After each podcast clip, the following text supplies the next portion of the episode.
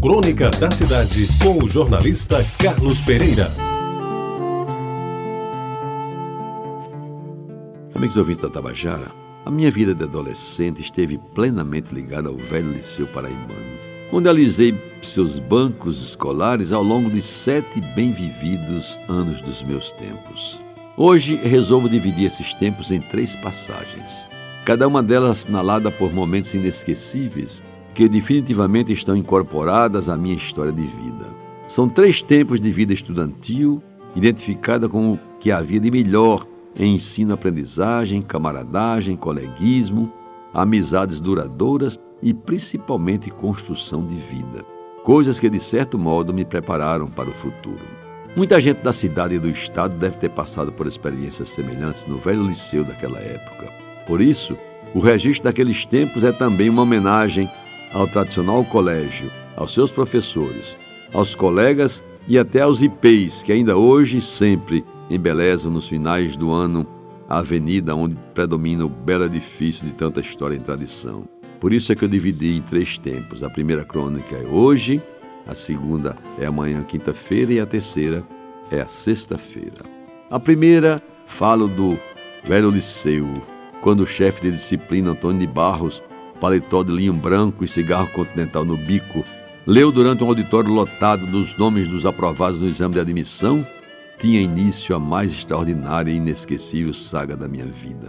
Começavam ali, naquela manhã chuvosa de janeiro de 1951, os meus difíceis, mas maravilhosos sete anos de Liceu Paraibano.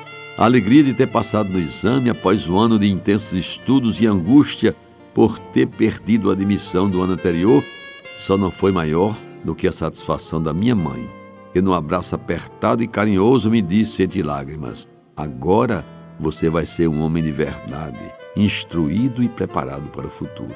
Recebi o papel datilografado, copiado no mimeógrafo a tinta, contendo as instruções de como proceder até que começassem as aulas no dia 1 de março. Até lá havia que providenciar os documentos de conclusão do curso primário, fazer os exames médico e biométrico realizar a matrícula e, evidentemente, mandar costurar a farda. Aquela farda do liceu identificava a casta privilegiada da Paraíba que tivera acesso ao melhor colégio do estado. A sua confecção atendia a alguns caprichos que somente os que lá estudaram naquele tempo podem recordar.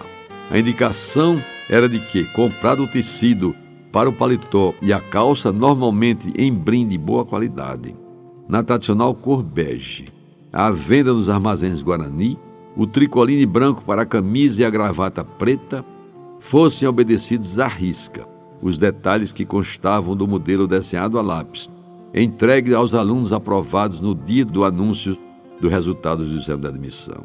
Meus amigos, o paletó, que estava muito mais para a túnica, era de um garbo de fazer inveja ao mais brilhante aluno do Colégio Pio X, à época o grande rival do Liceu com três bolsos externos, dois internos, forrado de seda e com destacados botões pretos, dava gosto vesti-lo e ver os ombros aumentados com aquelas ombreiras que somente a mãe sabia colocar.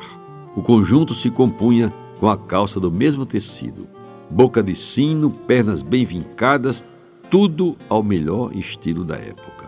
Ensacada a camisa indelevelmente branca o problema do nó da gravata era resolvido de forma competente pelo meu pai.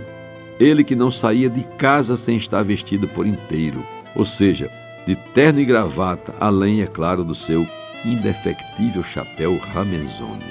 No primeiro dia de aula, ao receber o calendário escolar do ano, com os períodos letivos, férias e provas bem definidos e obrigatoriamente cumpridos, não posso negar o orgulho que senti ao envergar pela vez primeira aquele uniforme, ou melhor, aquela túnica do velho Liceu Paraibano, que aliás tenho guardada para sempre no cabide de um guarda-roupa especial da minha memória.